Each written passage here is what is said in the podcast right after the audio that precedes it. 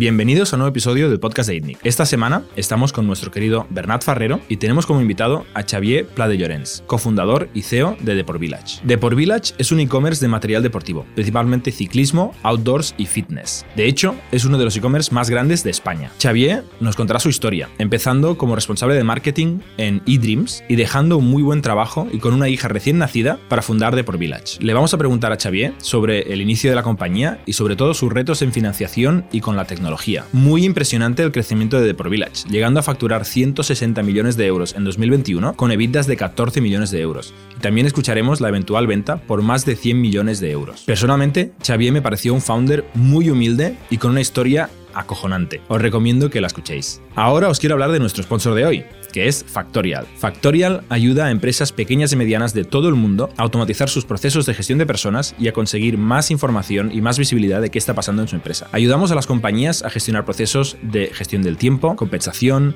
proceso de nóminas, evaluación de desempeño, comunicación, feedback, etc os recomendamos que visitéis factorialhr.es para conocer más sobre nuestro producto. Y por último, y ahora sí, antes de empezar, os quiero agradecer a todos que nos escuchéis nos deis comentarios y compartáis con vuestros conocidos el podcast. Nos ayuda muchísimo y de verdad os lo agradecemos. Y ahora sí, os dejamos con nuestra conversación con Xavier Pla de Llorens y la historia de ProVillage.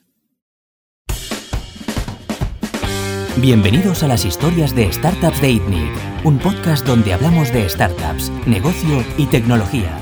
Bienvenidos una semana más al podcast de ITNIC.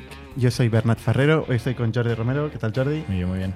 Y con Xavier Plano de Llorens. ¿Qué tal, Xavier? Muy bien, encantado de estar aquí. Igualmente, Xavier es el fundador de Deport Village, un e-commerce que está en el top de España de e-commerce, ¿no? que han conseguido crecer a un ritmo brutal. Cuéntanos un poco qué es Deport Village.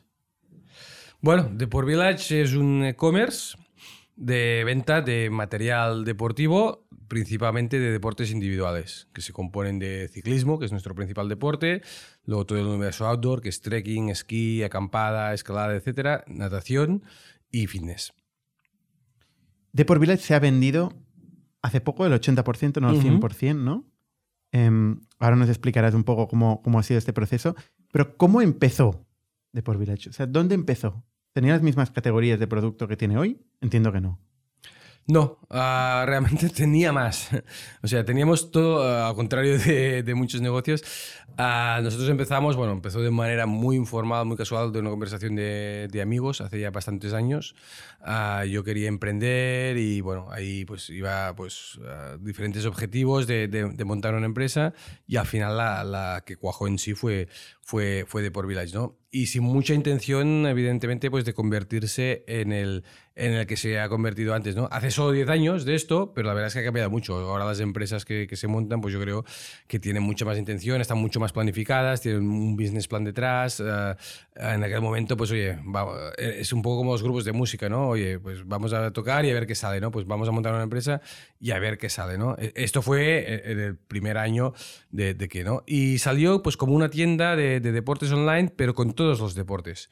Es decir, teníamos básquet, teníamos tenis, teníamos fútbol, más los que tenemos ahora, ¿no?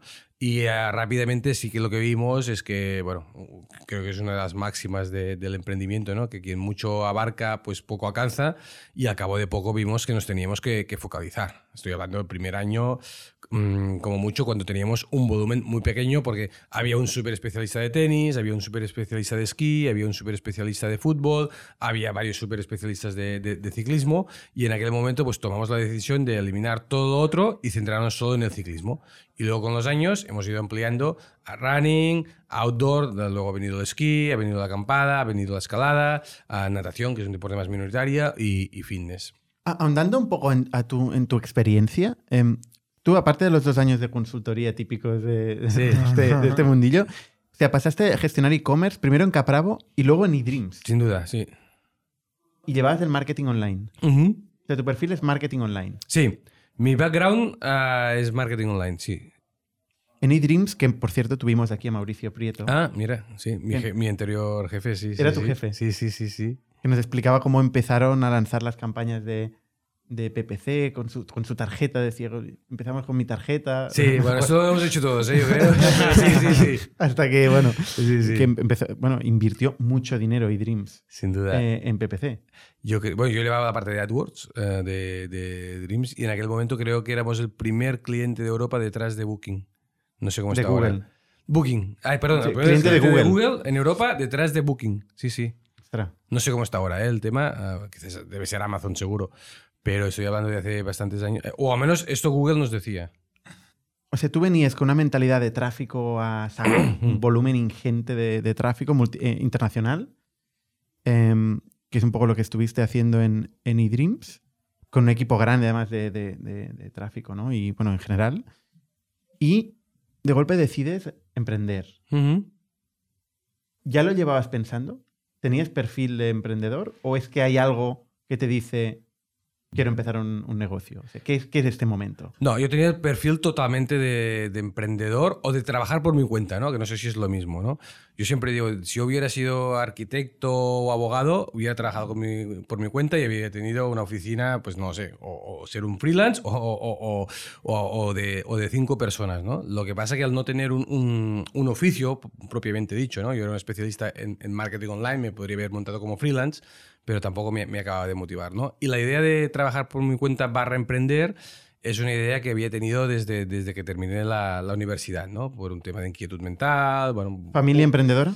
Bueno, en, casa, en mi casa, por parte de madre, tenía un negocio, una, una- una tienda de pequeña, pero sí, probablemente he visto un poco... Bueno, un igual poco está esto. bastante relacionado. Sí, sí, sí, sí, sí, una tienda de, de material eléctrico y yo creo que un poco de, de- de ahí venía, ¿no? Y, y lo que pasa es que nunca había, también es verdad que, bueno, soy una persona bastante reflexiva, tampoco se, se, la- se lanza a la piscina y, bueno, a- nunca había visto una oportunidad clara como fue de, de por Village para, para trabajar por mi cuenta, ¿no? Con lo igual llegué hasta los 35 años, pues como trabajador por, por cuenta ajena y a los 35 años, que también coincidió con el nacimiento de, de mi primera hija, pues es cuando monté... Ah, o sea, de tienes Village. una hija y dices, ahora es el momento. Exacto, yo fui un emprendedor. Si no es la típica historia de las películas del universitario que no termina la, la carrera. eh, no, no, no, yo era un tío ya maduro, con un muy buen sueldo en eDreams, con una muy buena posición y con 35 años y además coincidió con el traslado. Nosotros vivíamos en Barcelona, yo me fui a, a- a vivir a Manresa, que es de donde soy y donde vivo ahora. Y eh, la conjunción un poco de todo, pues sí, sí, sí, fue un año... Sí. El 2010 fue un año intenso, sí. 2010, ¿eh? En el orden de primero veo un problema y voy a arreglarlo y Sí. monto una empresa para hacerlo, o quiero emprender y voy a buscar qué cosa puedo hacer para emprender. O sea, en, tu caso era lo segundo. Tú querías emprender y empiezas a, a observar qué hay en el mercado donde está la oportunidad. Yo empiezo a abrir frentes, ¿no? Es como, o sea, ah, como cuando buscas novia que vas abri- abriendo frentes, ¿no? De, para, Hoy una- además hay muchos en paralelo, ¿no? Ah, exacto, exacto. Hay muchos, muchos frentes separados. No, sí, sí, sí. Pues el... eh, ya me has despistado, ¿ves? Abriste ¿Qué, varios qué frentes. Había muchos ¿Qué frentes. otros frentes abriste? Pues mira, desde montar algo relacionado con el mundo de viajes, de afiliados, que es un poco el mundo que, que yo conocía, ideas mucho más rocambolescas que afortunadamente no se llevaron a cabo como montar un videoclub o una cadena de, de videoclubs que tuviera, 2010. tendríamos que haber pivotado. O haces Ah, un Netflix ah, o- Exacto. o muy Supongo difícil. que habríamos visto que había que pivotar a, a- a un Netflix, ¿no? Pero muchas ideas así de, de, oye, de, mm, hay, hay que montar algo y, y hablando con distinta gente, ¿no? ¿Y tú al tenías final- una pasión durante todos estos años que estabas ahí en el travel y haciendo e-commerce? ¿Qué, qué, qué te interesaba fuera del travel?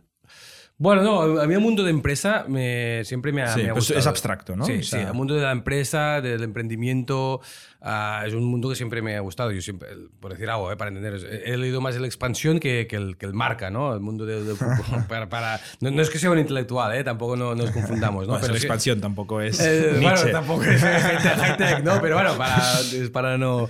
Pero, pero sí, o sea, siempre me ha gustado, ¿no? Y siempre seguir un poco pues, el mundo de, de- de la evolución, ¿no? Y, y llegados a aquel momento, pues... Pues me, me- me gustaba, en eDreams tuve una oportunidad excepcional de, de que yo creo que ha sido las primeras empresas establecidas en Barcelona con la visión de lo que hoy son todas las empresas, ¿no? De capital riesgo, ¿no? De, oye, primero fichamos y luego vamos a ver cómo va, ¿no? Hasta ahora, hasta aquel momento, las empresas, sobre todo, yo venía de Capravo, que es el mundo o- o- totalmente opuesto a, Tradicional. a, a- a eDreams, ¿no? Capravo es un negocio familiar que se fue haciendo grande Y cuando es grande fichamos gente, ¿no? En Dreams era diferente, ¿no? Vamos a abrir esta línea de negocio, fichamos gente, a ver cómo va. Es decir, vivimos un mundo, el mundo que los, los que nos escuchan ahora tienen menos de 40 años, parecerán que esto es lo más normal, pero en aquel momento era, era completamente atípico, ¿no? Había muy pocas empresas en Barcelona financiadas con capital riesgo, ¿no? Y, y, y, con una visión, pues la que tenía pues, Javier Tenesa o, Mauricio Prieto que, que habéis mencionado, que habían estado en Estados Unidos y, un poco pues, pues una traslación así, ¿no? Yo ahí pues viví esta, em, este otro concepto, ¿no? De montar una empresa. Ambición. Con, Aprendiste la ambición y con, y con inversores, ¿no? Porque al final el rollo catalán siempre ha sido, pues oye, mm, vamos creciendo y con los beneficios vamos reinvirtiendo y muy familiar y tal, ¿no? Y ahí pues yo creo que, que, este modelo que, que se importó, que ahora, eh, evidentemente, ahora yo creo que nadie se plantea montar una empresa de Internet, yo ya no conozco de, de la última jornada, sin, sin, inversores, ¿no? Antes sí, las hay, ¿eh? Sí, bueno. Y, y, ah, grandes, ¿eh? No, pero de las nuevas eh, quizá menos, ¿eh? Antes hablábamos de PC Componentes, justamente en el sector mío, ¿no? De PC Componentes, Trading, son empresas enormes. Uh, pero en e-commerce, precisamente, eh, la gente que sabe dominar el working capital puede llegar a crecer hay mucho. Tenemos el caso de Freshly Cosmetics, que lo tuvimos aquí en el podcast, también, llegó a los 30 millones de euros sin financiación. Ahora acaba de levantar 20 millones de euros. para, compensar, ¿no? Se le ha pegado lo de las startups. Eh, pero luego también tenemos el caso de Naturitas, ¿no? Eh, creo que es verdad, es verdad Casas, ¿no? Sí, es verdad. Caso de hay, hay, casos de e-commerce que han sabido crecer mm, mucho. Mm PC Componentes, por ejemplo, pero bueno, con más tiempo, ¿no? Sí, sí, sí, sí, eh, sí. Que, que han, han crecido sin financiación. Sí, pues esto tiene mucho mérito. Sí, sí. Pero tú viviste lo que es una startup con financiación, además eDreams iba fuerte eh, por lo que era España. Sí, sí, sí, sí. Y, y va a lo grande, ¿no? Sí, sí. Entonces tú tenías claro que querías montar un negocio de este tipo. Sí, sí, yo quería, a ver, al final un poco pues lo que sabes hacer, ¿no? Yo conocía pues muy bien el mundo de internet, el mundo de marketing online y en particular hacer crecer un negocio online, ¿no? O sea, toda la filosofía pues de, del mundo de AdWords, la escalabilidad y, y, el concepto, ¿no? Pues del foco, la, la internacionalización, etc. Y ahí es donde aprendí el qué hacer. Luego me faltaba eh, el... ¿Qué vender? Eh, eh, ¿Qué vender? ¿Qué, exacto, el qué y con quién, ¿no? y, y, es en, y, es en, lo que estaba. Ya te digo, si hubiera encontrado un socio para montar una empresa de, de recomendaciones, de venta de hoteles en Barcelona o, lo que sea, pues en el sector travel, que es donde quizá en aquel momento conocía más, pues quizá habría montado esto. Si hubiera encontrado un socio para vender ropa de niño, pues quizá hubiéramos ido a vender ropa de niño. O sea, el, el, al final el concepto de lo que yo quería hacer lo tenía bastante claro, pero también es verdad que sin la, sin la ambición en su momento de montar, de, de, decir, hostia, en 10 años esto va a facturar casi 200 millones. Tampoco, tampoco llevamos con, con este rol. ¿No te lo imaginabas? No, no, no, no. No, bueno, porque vas, vas haciendo, ¿no? Mm, paso, paso por paso, ¿no? ¿Y lo empiezas solo o lo empiezas con un socio? Pues con un socio, con Ángel, Ángel Corcuera, que es mi socio, y, tuve la suerte pues, de, encontrarlo a, él. Él se encarga... ¿De dónde salía? ¿Le contrataste o ya...? No, no, éramos amigos de toda la vida. Amigos de toda la vida. Sí, sí, sí. De hecho fue con una conversación formal. En aquel momento había más, más, más gente. Lo típico de un Bermud, que oye, vamos a montar algo, venga, va, no sé qué, a una tienda de deportes online el 95% de estas conversaciones acabaron en nada y esta acabó en, en que yo también las tuve ¿eh? en otros foros, y esta acabó en, en, en, algo, ¿no? Y empezó como un hobby, uh, fuera de horas. Yo estuve, me acuerdo, estuve un año compaginando Dreams con, con, con The Village y mi socio estuvo cuatro o cinco años uh, haciendo esto, ¿no? Y, y, lo típico, pues empiezas a encontrar unos proveedores que te venden, encontramos un almacén pues, para el servicio de, logística subcontratado, encontramos un informático de, de, Manresa pues, que nos hizo la, la, página web basada en Magento. Porque Ángel no es tecnológico, no es programador. No, es toda la parte de compras toda la parte de, relación con proveedores. Él se encargó en un inicio, pues toda la parte de relación con proveedores, sigue encargándose hoy, y la parte más de, y de relación con el almacén, ¿no? o sea, es, responsable de producto en el sentido puro del producto que vendéis. Exacto. No el producto de software para vender. Yo sería responsable de producto, de cómo tiene que ser la web, el marketing online y todas las tareas de CEO de, de, de, tirar adelante. Y él, eh, toda la parte de. que vendemos, que nos cuesta, de dónde lo sacamos. Toda la parte de relación con proveedores. Claro, hoy en día tenemos más de 500 marcas y en mayor o menor medida pues él lleva la, la, la, relación con ellas, ¿no? La captación de marcas también, que ha sido una labor pues muy, muy importante. Qué casualidad que siendo, o sea, probando tantas ideas, acabes haciendo lo que hacías en casa. Lo que viste en casa de pequeño, ¿no? Sí, una, Una tienda. tienda. Una- Sí, de, sí, de sí. deporte. Sí, sí. No, era de material eléctrico, perdona. Ah, eléctrico, había Sí, entendido. sí. No, no, no, material eléctrico. No, Ah, no, vale, no, vale, no, vale. Pero bueno, Pero bueno, es es la versión 2.0, ¿no? Una tienda. No, yo siempre lo he dicho. Al final, al- a mí me da. Nosotros nos es mucho más fácil ahora montar una tienda online de ropa de bebé, de comida para animales o de material eléctrico que montar una cadena de tiendas de material deportivo. Porque al final, tú cuando vendes online. Exagerando, te da igual vender eh, una cosa que otra. Al final, Mm. los, los KPIs, los parámetros, eh, las negociaciones con los proveedores son Y más las porque tú venías de la industria más competitiva que era travel, en Exacto, internet, la más exacto, madura. exacto. Y a partir de cualquier otra es más Claro, en fácil. aquel ¿no? momento, ah, claro, si nos ponemos en contexto, también Sí. parecería un poco abuelo, ¿no? Pero es que en, en- en 2010 ah, Amazon no estaba en español. Ah, Zara no vendía en inglés. O sea, la, ah, la web más grande en aquel momento era Privalia. O sea, ah, ay, Zara no vendía en inglés, perdón. Zara no vendía por, por internet. Es decir, no había e-commerce de producto físico. El único e-commerce que había era de, el de travel. Estaba Trápalo muy fuerte también. ah, y era de travel, de billetes de avión, de, de- de viajes. Eh, eso sí que, se, que, que era un tema fuerte. Pero lo que era el e-commerce propiamente dicho de, de material deportivo, o sea, la mayor parte de cadenas ah, de retail offline mm, prácticamente no vendían por internet. Y, y Amazon no estaba en España. Habías de comprar a Amazon a Inglaterra. Lo hacía gente, pero ya era un poco más. O sea, que está, lo que sí estaba de moda, que había un boom en aquel momento, era, era, era Privalia, todo el tema de, de, de- de outlet. Que, Fue muy que- pionero. Sí, sí, sí, que realmente fue un poco también, eh, Privalio creo que popularizó la venta de producto físico que te llegue una caja a casa, ¿no? La gente perdió el miedo a, a esto y a comprar una cosa. estaba Zappos en Estados Unidos como un súper referente, ¿no? De una cosa que parecía que... Pero que- en Estados Unidos. Exacto, exacto, pero que parecía imposible, ¿no? Comprarse zapatos por internet, no me los puedo probar, ¿no? La gente decía, y ahora es un tema que la gente tiene muy, muy interiorizado, ¿no? ¿Cómo definís con Ángel el cap table? Bueno, al principio, pues por bien o por mal, pues ah, vas a partes iguales. O sea, fuisteis a partes iguales. Sí, sí, sí, sí. Había otro socio en aquel momento que luego dejó la empresa, pero sí, sí, a partes, a partes iguales, sí, sí. O sea, erais un matrimonio. Sí. Sí, un matrimonio con... Sí, sí, sí. ¿No? Sí, sí. Claro, las empresas... Ya te digo, se crea la empresa de manera muy, muy inocente, ¿no? O sea, no, yo creo que ahora la gente de ahora está mucho... Ha, ha leído mucho más, está mucho más informada de cómo montar una empresa. Por eso hacemos el podcast. para Exacto, exacto. Un poco informar a la gente, ¿no? Sí. De- de- decidís, y, y eso dura durante el tiempo? O sea, esta proporción entre vosotros dos. Prácticamente ¿Perdura? sí. Ha habido alguna pequeña diferencia por un socio que salió, que yo le recompré más parte que, que- que él, pero, pero sí, sí, sí, sí. Vale. Y en un momento dado vais a buscar financiación. Eh, exacto. El primer día no. No, a cabo de un año nosotros nos apuntamos a... ¿Invertisteis vosotros pasta en arrancar el Sí, negocio? claro, Más claro. de los 3.000 euros. Sí, sí, nosotros invertimos prácticamente 100.000 euros, que en aquel momento era mucho dinero para nosotros. Todavía lo es. Eh, pero bueno, más en aquel momento. Más en, mucho más en aquel momento. Y una cosa ultra incierta en la creación del negocio. Claro, tienes que comprar material, tienes que Hacer una fichar- web. hacer una web, Traer tráfico. a fichar a gente. O sí, el, sí. el informático de Manresa me ha hecho gracias. Sí, no sí, había sí. CTO, ¿no? ¿Eh? No había CTO. No, nosotros... ah, Había informático.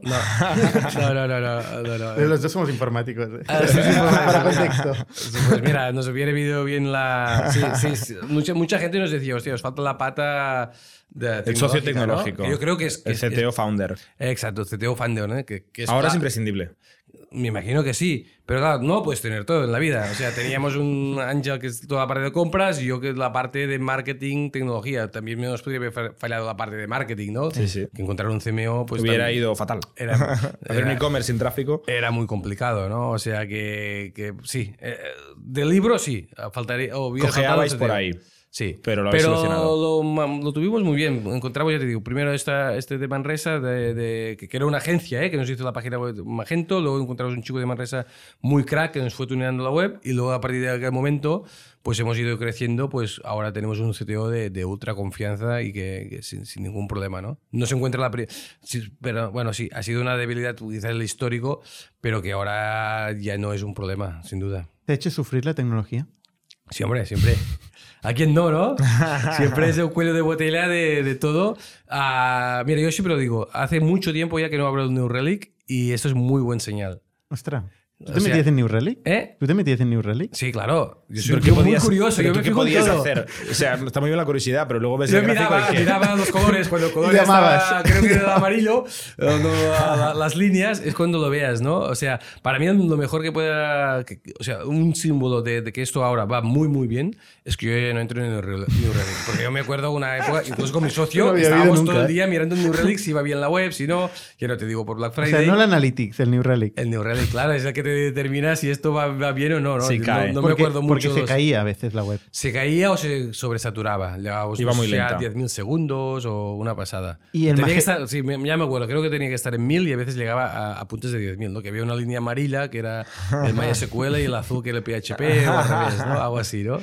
Y ahora lo mejor que les puede pasar es, es, muchas veces, ¿no? Pues si vosotros sois del campo de tecnología, lo cuando trabajáis como CTOs, lo mejor que puede pasar en una empresa casi es que no, que no hablen de vosotros, ¿no? Solo hablan de, de- de vosotros a veces cuando algo va, va, va mal, ¿no? Y, y ya te digo, yo creo que ahora es un caso de éxito. Tenemos un súper equipo tecnológico. Hemos hecho una migración de la web con lenguajes nuevos. ¿Hasta todo. cuándo duró el, el Magento? Pues todavía le queda algo, ¿eh? Es Todavía queda algo de Si Magento, entras ¿no? a algo, yo creo que hay alguna página o alguna parte de back office que todavía va con, con, con Magento, pero todo lo que es el front ya es de New Platform, sí. Sí, sí. Eh, Entonces, vosotros metéis, metís... eh, Ese es el nombre que- interno. interno, sí. Está hecho con Go, bueno, con lenguajes así. Ya, me he perdido. Yo también me quedé en el PHP MySQL, ¿eh? O sea que. o sea, metéis 100.000 euros, Sí, eh, más o menos, 50 sí. cada uno, Sí, en diferentes etapas, sí. ¿Vale? ¿Y cuándo decidís, oye, esto pita? Voy a Ujú. buscar financiación. Pues mira, al cabo de, de un año nos apuntamos al concurso, bueno, al concurso, al campus de, de Sea Rocket. Y ahí cambió todo, ¿no? Sí, básicamente es como una operación triunfo, pero de, de startups, ¿no? En aquel momento era súper competitivo, ¿no? Y, y yo me acuerdo pues que aquello fue un, un turning point importantísimo ah, porque nos apuntamos al campus y lo ganamos, ¿no? Y ello dio pues entrada a que entraron en, en The Port Village pues mentores super cracks, ¿no? De Jesús Modeón, David Tomás, uh, Margenat, uh, uh, François Derbo, Carlos Blanco. uh, me- ahora me voy a olvidar de uno, de alguno, eh, Albert Rivera, bueno, Roda- o sea, gente Los- de, de los primerísimo nivel. Y sí, que en aquel momento ¿Qué año había fue? muy pocos ¿Qué año o sea, fue? ¿eh? ¿Qué año fue? 2011. 11. Claro, estamos hablando, ahora hay muchos mentores, hay muchas ah, aceleradoras. ah, en aquel momento, pues eso no existía, ¿no? Y había muy poca gente que, que tenía éxito ya en una startup de, de Internet. Que, mm, porque era una cosa muy inicial. Ahora hay mucha gente que ha tenido éxito en una startup de, de Internet, ¿no? Pero que en aquel momento Claro, no pero tú, ¿no? tú venías de, de eDreams, ¿no? Entiendo que tu pitch era, mira, yo vengo de llevar todo el tráfico de eDreams, Exacto. voy a hacerlo en este, en este sector. Da igual lo que hagas, pero Sí. seguro que sabes hacerlo crecer. Sí, al final nosotros lo que vimos es, vieron ahí dos tíos de, de cierta edad, ¿no? Con, con experiencia, claro. A ver, Claro, o sea, la tiene gente sus- ahí tenía 22 años y vosotros Claro, 36. tú- tiene sus ventajas y sus inconvenientes, ¿no? Ya tener una edad. Y dices, hostia, yo he sido el director de marketing de, de- de Dreams, he tenido un cargo de responsabilidad en Capravo. Ah, bueno, lo que dices es muy diferente. Te puede faltar otras cosas, ¿no? Pero muchas las tienes, ¿no? Y, y Ángel, mi socio, pues era el director de, de- de compras de una empresa industrial de Manresa. O sea, ya, ya ves un cierto manera de hablar, que, que es muy diferente, una cierta trayectoria, ¿no? Y, y al final era, um, bueno, no era un negocio innovador, el e-commerce, ya lo sabemos todos, pero bueno, um, Bueno, en se, 2010. intu- se intuía que, que tenía que, que crecer.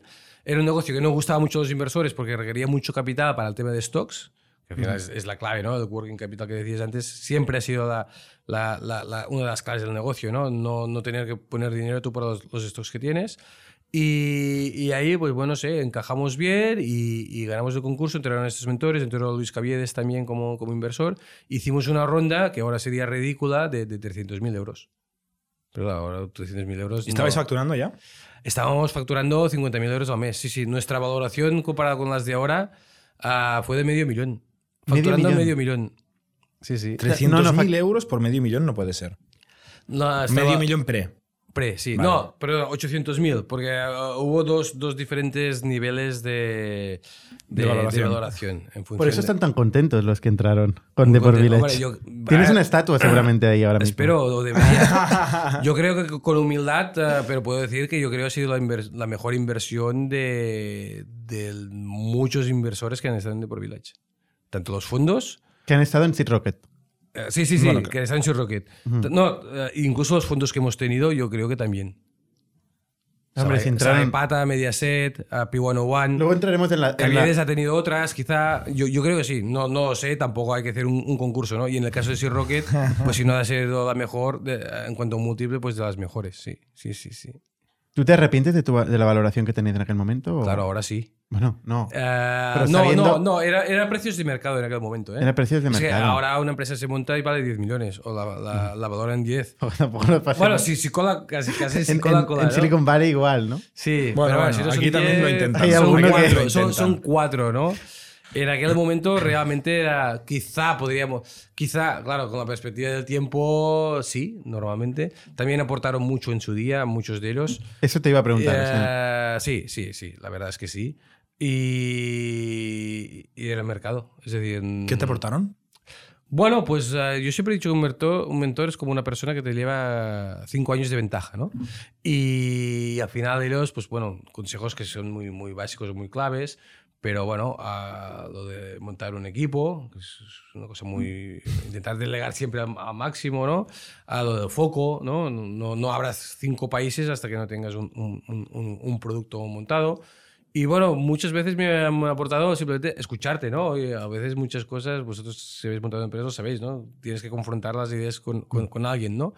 Y yo, las- bueno, muchos mentores ahora son amigos míos, ¿no? Al final, al cabo de uno o dos años ya te conviertes en amigo, ¿no? Y yo también me acuerdo que, que en aquel momento también hablaba con muchos emprendedores, pues simplemente porque soy una persona que antes de ejecutar una cosa, pues suelo pedir, pedir la opinión, ¿no? Luego haces lo que mm, tú crees conveniente o lo que te dé la gana, ¿no? Pero, pero sí que soy mucho de, de comentar las cosas antes de tomar una opinión o de confrontar con gente que al final, eh, lo que decía antes, o sea, las particularidades de montar una empresa ah, son muy comunes a las lo de menos es el sector donde estás. O sea yo conversaciones sobre producto si esta bota de esquí o esta bota de ciclismo será mejor que la otra nunca las he tenido. Me da igual. O sea el mercado ya decide ya te vende. Ah, tú ya vendes. O sea son los temas propios de montar una empresa de gestionar un negocio independientemente de a lo, a, a lo que te dediques no Hablas de, de mentores, pero eran inversores en realidad. bueno, claro, mentores inversores, mentores que pusieron dinero Claro. a una valoración con un poco de descuento comparado con otros que fueran más de, de perfil. 800.000 euros. Eh, Exacto. Era la valoración. Sí, sí, sí. Ese era con descuento. Esa era sin descuento. Con descuento era 500.000. Vale, o sea, algunos mentores entraron a 500.000. Exacto. Que cuando estuvo aquí eh, Jesús Monleón nos contaba Ah, pues que, mira. Que había. Decía, había gente que había, que había metido igual 20.000 euros y, y, bueno, se habían convertido en más de 2 millones de euros. De- desgraciadamente Jesús puso menos dinero, pero, pero sí, ha sido así. Por eso te digo, yo, yo no lo sé, pero yo creo que ha sido la mejor inversión para muchos de ellos. En cuanto a múltiplo. Y en cuanto a valor absoluto, pues probablemente también. Ujú. Entonces, ¿cu- ¿cuáles son los siguientes pasos? Con, este, con estos 300.000 euros, ¿qué haces? Pues bueno, aquello nos cambió un poco, ¿no? Primero empezamos a fichar a gente, empezamos a, vivir, a invertir en marketing. ¿Erais, erais break-even antes de la inversión o estabais palmando? Bueno, un break-even, sí, más O o, menos relativo. cerca. Sí, éramos muy bootstrapping, Vale. muy O bootstrapping. sea, quemabais poco dinero. Muy poco, sí, no te sabría decir. Bueno, break-even seguro que no, si había que amortizar la parte de la tienda, nos habíamos gastado dinero en, en hacer la tienda. Almacén. En- eh, exacto. Era- Bueno, almacén como subcontratado pagábamos por, por pedir. ¿Pero la tienda quieres decir la web? Es que no entiendo. La web, la web, Ah, sí. la web, perdón. vale, vale. Sí, claro, para nosotros la tienda es la web, Vale, vale, es, vale. La, es, la, es la web. Habíamos, sí, sí, estábamos muy, muy, muy ahí, ahí, ¿no? Pero dejando la web aparte, o sea, con 50.000 euros, un margen que podía ser 20% en aquel momento, Sí, margen me bruto. imagino que sí. Sí, sí, sí, sí. Y contando el coste de adquisición de clientes, Sí, eh, un 10%. sí, o hasta puede- más, sí, sí, sí, sí. No me O sea, o sea, son cosas, 5.000 ¿eh? euros. Un 10% Sí, te sí, da sí. 5.000 euros de margen de contribución. Sí, sí, sí. Pero ¿Con eso nos- pagabais todo? Claro, no teníamos empleados y nosotros no cobrábamos. Vale. Claro. Así es fácil. Eso ayuda. Ah, claro, es que ni, ofi- ni oficinas, claro. es que Hombre, era entonces- ultra bootstrapping el tema. ¿eh? El gestor. Eh, Daba para pagar el gestor. ah, exacto, pagábamos el gestor, habíamos pagado la web, ah, los gastos de historias y, y alguna, alguna historia, viajes, historias que, que- que- que podían salir, ¿no? Pero claro, ah, era, O sea, era- cero costes. Ibais a cero costes. Éramos a tope, sí, sí, claro. Ya, ya teníamos un sueldo también, es verdad, ¿no? De, de nuestras empresas, ¿no? Pero bueno, yo en aquel momento ya había dejado la empresa, sí que me asigné un sueldo mucho más bajo que, que el que cobraba en, en eDreams en aquel momento. Y con los nuevos inversores, pues bueno, nos cambió un poco el paradigma, ¿no? Digo, hostia, si es una empresa con inversores, también no, no son venture capitals que te vayan a- a exigir mucho, pero bueno, ya tienes como una responsabilidad y esto ya tomó otra dimensión, ¿no? También empezó a ser una empresa pues más, más conocida y a partir de ahí también muy, muy bootstrapping, porque la filosofía de, de, de Sea Rocket y de Caviedes, bueno, se ha por todos, ¿no? Es una corriente súper bootstrapping, ¿no? Luego entramos ya en otro mundo, pero de 2011 a 2015 fuimos ir creciendo, ¿no? Y con esos 300.000 euros, con préstamos bancarios, más o menos, pues nos colocamos en una empresa de 6 millones y medio de, de euros en venta en 2014 y 10 millones en 2015, que bueno, ya, ya, ya, ya tenía en aquel momento un, un cierto volumen, ¿no? Me hace gracia lo de un VC bootstrapper. O sea, No. esta, idea, esta idea es curiosa. No, no, pero No, sí. no. O sea, que es- está muy orientado a EBITDA, digamos, a, a, a Sí, rentabilidad. Sí, sí, no, no, pero digo que los VCs que luego entraron en 2015 fueron Tenían otra mucho mentalidad. más agresivos, que ahora Claro. supongo que acabaremos hablando de ello. Ya, ya, pero ya, ya, sí. De 2011 a 2015 tuvimos una época con mentores y con Caviedes mucho más. Pero habíais metido parte de esos 300.000 euros. Sí, sí, sí, metió 100.000, sí. Vale. Vale. Y, es- y con esto llegas al 2015 que levantas 3,5 millones de euros. Sí, exacto. Crunchbase. Eh, exacto. Sí, bueno, más, sí, ahora te cuento. Eh, en tres etapas. Son 7 millones, creo que en particular en 2015 fueron tres y medio y en particular en total han sido 7 en 15, 16 y 17. Siempre con los mismos inversores, ¿no? Pues luego en 2015 le volvemos a dar un, vuelco a, a la historia, ¿no? Es decir, habíamos tenido dos et- tres etapas. La, la- dos, la primera de fundadores, 2010-2011. La segunda, pues, eh, bootstrapper con mentores, ¿no? 2011-2015. Y en aquel momento, yo en 2014 ya veo que ahí hay 10 páginas web más o menos como nosotras, como nosotros, y que tenemos de alguna manera de diferenciarnos, porque mi experiencia en eDreams había sido muy clara, o sea, para quedar uno o dos o tres en el mercado, en el mejor de los casos. Bueno, lo, que pasa en todo, tampoco en todos los sectores, ¿no? Ha pasado con los bancos, con los supermercados y con todos los negocios, ¿no? Al final tienes espacio en un mercado para uno o dos, ¿no? Y cómo nos podemos, y tenemos que pegar un salto muy, muy fuerte para diferenciarnos de, de- de- del resto, porque había mm, 10 páginas web más o menos de, de- de- de nuestro nivel, ¿no? Y sin financiación. Muchos, pues el típico negocio de dos o tres que van, van tirando, ¿no? Un poco lo que éramos nosotros, nosotros teníamos inversores, la mayor, los, los otros ah, tenían, no, no, no tenían ah, inversores, pero bueno, unos llevaban más años que nosotros, etcétera, etcétera, ¿no? Y luego empiezo a buscar ah, inversores. Y bueno, fue una búsqueda larga de, de- de- de un año. El sector de e-commerce no era un sector guay. En 2015 el e-commerce no era de lo que la gente hablaba No, en, en no, capital riesgo. No, no, no, no les gustaba. No les gustaba el e-commerce. No era un sector guay. En aquella época no sé si era fintech. Bueno, siempre hay algún... ¿Buscabas en España o fuera de España también? Siempre en España. Eran cantidades relativamente pequeñas. Y ¿Por hasta- qué? ¿Por qué dentro de España y no fuera? Porque en aquel momento era lo que había y porque era más fácil. No, se me, no me aventuré. ¿Vendíais fuera de España? Muy poco. Vendíamos en Francia e Italia. Pero bueno, algo sí que había buscado. De hecho, uno de los inversores que entraron fueron it- italianos. Italianos. ¿eh? Ah, pero bueno, era mucho más fácil ir a los españoles, que había muy, muy pocos en aquella época. Había cuatro o cinco. O, y, y- y ya no me acuerdo, pero seguramente que sí. Sí, sí, se- seguramente sí que hablé con, con internacionales. Lo que pasa que también es verdad que en aquella época los internacionales invertir en España, si no iban de la mano de un fondo español, ah, Les costaba más. Mm, mm. Se ha cambiado mucho, ¿eh? Sí. Y son muy mucho. pocos años, ¿eh? O sea, Muy rápido. en España en aquella época había 5 o 10 fondos. Eh, estaba Kibo, estaba Bonsai, estaba Caviedes, estaba Nauta, se fundó Sama y Pata que fue, que fue con nosotros y estaba... Casa Capital Risk. Caixa Capital Risk, estaba, bueno, sí, dos o tres más, unos de aquí Barcelona que ya no Sabadell también, bueno. Sí, Mm. en Sabadell también, con Sabadell también hablamos. Unos de Barcelona que ya no están, no, no me acuerdo cómo se llamaba. Y sí, no había muchos. Y al final se me pata. Y al final se me pata, pues me crucé con, con José, José del Barrio, que acababa de vender la. Acaba de vender justo la nevera roja. roja. ah, y estaba montando un fondo. Y bueno, mm, hablamos varias veces dentro de este proceso que nosotros estábamos hablando con, con bastantes. Y él pues tuvo la, la idea o la visión de, de- de hacer algo muy, muy grande, ¿no? Eh, probablemente más dinero de lo que nosotros estábamos buscando. O sea, yo buscaba dinero, pero tampoco tenía una, mm, una idea, una hoja de ruta de, de- lo que había que, que hacer, ¿no? Queréis Y- ir más rápido. Queríamos, Querías ir más rápido queríamos diferenciarnos de la competencia. Es decir, teníamos, queríamos hacer una ronda para, para que de estos 10, como sabía que iban a quedar dos, pues nosotros fuéramos, fuéramos uno de los dos, porque si no, no nos diferenciábamos. ¿Y cuál era la tesis? ¿Dónde metíais esta pasta? En marketing. En, ma- en- en PPC. Sí. O sea, te diferencias pagando más caro por el Ah, tráfico y en saliendo más arriba. O, eh, o en marca. Ah, luego salió la tele, que yo no sé si la tenía muy pensada lo de la tele, pero crecer en, en- en más producto, tener mucho más catálogo, invertir mucho más en stocks, poder contratar más equipo y mucho más en marketing.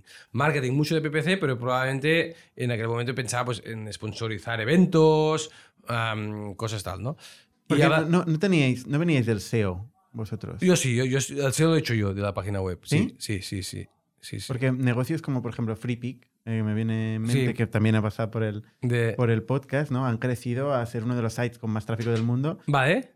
eh, y sin PPC. Se ¿Ah, se han centrado Ah, mucho en, en, en SEO, en trabajar el SEO. Hombre, claro, si eres capaz de montar una empresa de estas sin SEO, ya es la hostia. claro. Google- Sin SEM, sin PPC. Ah, sin, sin SEM, Sí, sí. perdona. sea, hay- Google es- es... nuestro primer eh, proveedor, claro. Ya equip. Hay escuelas, digamos, de pensamiento en el e-commerce, ¿no? Hay los que son más SEO y los que son más de transacción, Sí, más pero es que es muy fácil. SEO es ir en bicicleta, a SEM es ir en moto. Si tú puedes No, claro. ir igual de rápido en bicicleta que en moto, joder, no te compras una moto. Pero yo no conozco mucha gente que vaya igual de rápido en, en bicicleta que en moto, ¿no? Pero el SEO era importante para, Sí, para el SEO siempre una parte importante, muy bien trabajado. De hecho, estábamos muy bien posicionados en, en- en SEO y en aquella época yo era, yo era un experto en SEO ¿eh? también. Vale. O sea que, sí, sí, no, no, yo todo el mundo de marketing, CRM, SEO, SEM, era un ultra especialista. De hecho, yo hubiera hecho, hubiera hecho carrera de, de- de- CMO. ¿no? E- Era mi área y lo llevaba muy bien, lo controlaba muy bien. Ahora el SEO también ya me he perdido un poco, ¿no? A- a- es más etéreo, no, no es tan... En aquella época era muy también... Más muy causa- técnico. más técnico. Había una serie de guidelines que si los implementabas bien, Mm. te funcionaban, ¿no? Lo del link building, lo del title, me acuerdo, el H1, bueno, eh, los contenidos Está yendo internos. muy atrás, ¿eh? Luego ya vinieron los, Ah, los pandas, los penguins y eso que no sé cómo se Ahí afectó. vamos. Eh, O sea, era por decir algo mucho más mm, fácil. O sea, tú tenías que seguir una serie de guidelines y más o menos te iba a, a- a funcionar bien, ¿no? Ahora es mucho más. mm, no, no sé si es amorfo la palabra, ¿no? bueno, una. Que, Más misterioso. Más misterioso. No Antes sabes era más mucho qué hay que transparente. hacer. Hay una serie de guidelines de no Sí. cagarla, pero no, no vas a ver una causa-efecto ahí como en aquel momento. eh, había, ¿no? Yo, me acuerdo, o sea, yo en la época de, de- de- de Dreams había unos afiliados, uno que se llamaba Vuelos Baratos, que, que, bueno, que estaba ahí arriba, o sea, palabras súper competitivas y, que se forraban, porque Y era afiliado vuestro. sí, porque salían en SEO bien posicionados siguiendo estas guidelines, ¿no? Ujú. Que, ¿Y el tráfico en 2015 qué pinta tenía las fuentes de tráfico? De bueno, era SEO y SEM. SEO y SEM. 50-50? Sí, teníamos una, no me acuerdo exactamente, ten- teníamos una parte importante de CRM también y algo de directo, muy poco. CRM, CRM, repetitividad de newsletter. clientes. No, CR, la, la Newsletter. newsletter, sí, y algo de directo. Y, y- y- y no había más. Y algunos links que teníamos en algún blog, eh, pero no, claro. O sea, el motor, el motor siempre ha sido, o sea, el, el SEM es Google, el que te permite Google. diferenciarte, sí, sí. Des- y, sí. y desgraciadamente, como el 95% de los e-commerce, pues eh, monodependientes de Google. ¿Levanta 7 millones de euros? Exacto, en tres etapas. Pues luego, ¿Por qué tres etapas? bueno, porque hicimos un plan eh, con tres desembolsos. O sea, le- levantamos tres y medio o cuatro en la primera ronda, la de 2015. Luego hicimos otro desembolso de 3 millones porque las cosas iban bien íbamos cumpliendo el plan en 2016. Y luego uno de un millón o algo así en 2017. ¿Y estaba pactadas las valoraciones y los No, no, milestones? no, no, no, no, fue sobre la marcha. Pero sí que había un plan a tres años vista que veíamos que nos iba a faltar dinero y eso es lo que- un poco lo que, lo que hicimos. La, la valoración, Y los inversores cada dijeron, año, cada año tranquilo que ya te creciendo". invertiré. Los No, inversores decían, tranquilo sí. que ya te invertiré, no. Ah, vamos a ver cómo va y luego invertimos. Las negociaciones fueron muy duras con los inversores, sí, sí. Claro, es que si no está predefinido... No, no, no, no, fueron duridades, sí, sí. ¿Y qué fondos eran? Pues mira, Samaipata como lead investor siempre, P101, fondo italiano, estuvo en Mediaset, por el tema de, de Media for Equity, y Hugo, Hugo Arevalo. Mm. ¿Y la, la televisión funcionó? La televisión es una gran pregunta, ¿no? Pero yo me acuerdo que, que, bueno, justamente cuando coincidí con, con José, con José del Barrio, pues él me explicó que teníamos que hacer tele, ¿no? O sea, e- él quería, yo no quería levantar tanto dinero en un principio, o no lo tenía y decía que para construir un, un champion europeo, ¿no? En aquel momento ah, teníamos que levantar, que teníamos que hacer tele. Y acabamos haciendo tele en Mediaset, pues, Tele 5 y 4, en España y, en, y, y encima en Italia, ¿no? Y en Italia, bueno, yo creo que nos la vendieron muy cara, no, no, no. La palabra funcionar es decir, ¿la tele te ha ido bien? Sí. ¿A la tele vale lo que cuesta? Ah, bueno, no lo sé. ¿Y por qué Media for Equity y no pagarlo? Porque era más. Porque tampoco íbamos sobrados en captación de capital. Vale. Y porque también pensamos que el hecho de que eh, Mediaset fuera socio nos podía aportar algo. ¿Y? No. no. Spoiler. ¿Y por qué eh, volvisteis a los mismos inversores siempre? O sea, tú siempre tenías la opción de ir a otro inversor. en Uno de 2015 fuera, pero bueno, ya es 16. meter otro galero el galinero, ¿no? Al Bueno, final- pues la mejor manera de negociar, ¿no? Sí, sí, también. Tampoco teníamos hostias ¿eh? para entrar en, en Vale. el e-commerce. Es decir, No te el- sobraban los inversores. nosotros hemos estado en un sector que, que ha sido muy duro encontrar financiación. O sea, ah, no era un sector cool. Yo me acuerdo cuando hablaba con, en aquel momento, ¿no? Con Kibo, con Bonsai, con Nauta. O sea, ellos ah, no querían entrar en e-commerce. De hecho, no, no ha habido rondas de, rondas de e-commerce tradicional como el nuestro en aquella época no había, ¿no? Lo que y, se han y menos vendiendo productos. Bueno, Sí, exacto, sí. exacto. No, no. Todos estos tuvieron la oportunidad de entrar, pero bueno, eso es muy fácil de decir ahora. No, claro. A saber, es como si te viene, no sé, un grupo de música a ofrecerte o un, o un libro, ¿no? Un, un, ah, todos, ah, me acuerdo también que sobre todo si vendías productos de, de- de- de terceros, ¿no? Ah, no, no era muy atractivo. Nosotros somos un por retailer de falta productos de, de, terceros. defensibilidad. Bueno, por, la mar- por el margen bruto. Claro, falta de diferenciación. Ellos decían que estaba Amazon y que Amazon se iba a quedar el 100% del mercado. Eso, la verdad, no ha sido así. La, la realidad de hoy en día es que las marcas. o sea, no se han equivocado con Amazon. Amazon ha ido muy bien y ha crecido mucho, Ah, pero han quedado espacios. Ah, sí, más que nada porque las marcas hoy en día no quieren vender a Amazon. Las marcas no venden a Amazon en nuestro sector. O si lo venden, limitan mucho. Tanto en nuestro sector como en la marca de. en, el, en el ámbito de, de- de la ropa, ¿no? En electrónica, O sea, probablemente. limitan el porcentaje de inventario que le, que le dan a Amazon. exacto. O el catálogo que le dan, o directamente no va, no venden, a veces algún, se escapa a través de algún marketplace, o, bueno, a través de Ya. modo marketplace. Porque ¿no? Pero, vosotros podríais vender en Amazon. ah, no nosotros sentido, podríamos vender nuestra marca, en- exacto, nosotros podríamos vender las marcas que vendemos nosotros en Amazon, en plan piratira, hasta Sí. que nos pilaran. Y en el contrato pusieron una cláusula que ponga. bueno, ahora también es verdad que, claro, es que el mundo evoluciona mucho, Sí, ¿no? sí. Ahora las marcas te van con unos contratos. Lo que, lo que se ha cambiado, que en aquel momento no preveíamos, es que las marcas han empezado a vender Directo. online. Es decir, en aquel momento pensábamos que Amazon iba a tener el 90% de cuota de mercado y todas las marcas iban a ir a Ma- a Amazon. Esto no ha pasado. Amazon se ha hecho muy, muy grande, pero en Amazon hay. Hay pocas marcas, hay marcas, pero no, no, no es lo que lo, muchas cosas que te compras en Amazon muchas veces es casi de, mm, de, de marca no, no El te fijes, genérico. ¿no? Genérico, ¿no? Es una marca, pero no. Es que es imposible, no, no lo permitiríamos que hubiera un, un Amazon que aglutinara el comercio mundial. O sea, son más- no sé, 100 o 1000 trillones eh, Eh, de exacto, euros. Exacto, pero en momento un poco lo, lo- lo- lo- lo- ¿no? lo que pensábamos era así, ¿no? La realidad es que luego las marcas todas han empezado a vender directamente, ¿no? Que también hace 5 años o 10 pensábamos que era una cosa muy improbable, ¿no? Que las se van a hacer una web.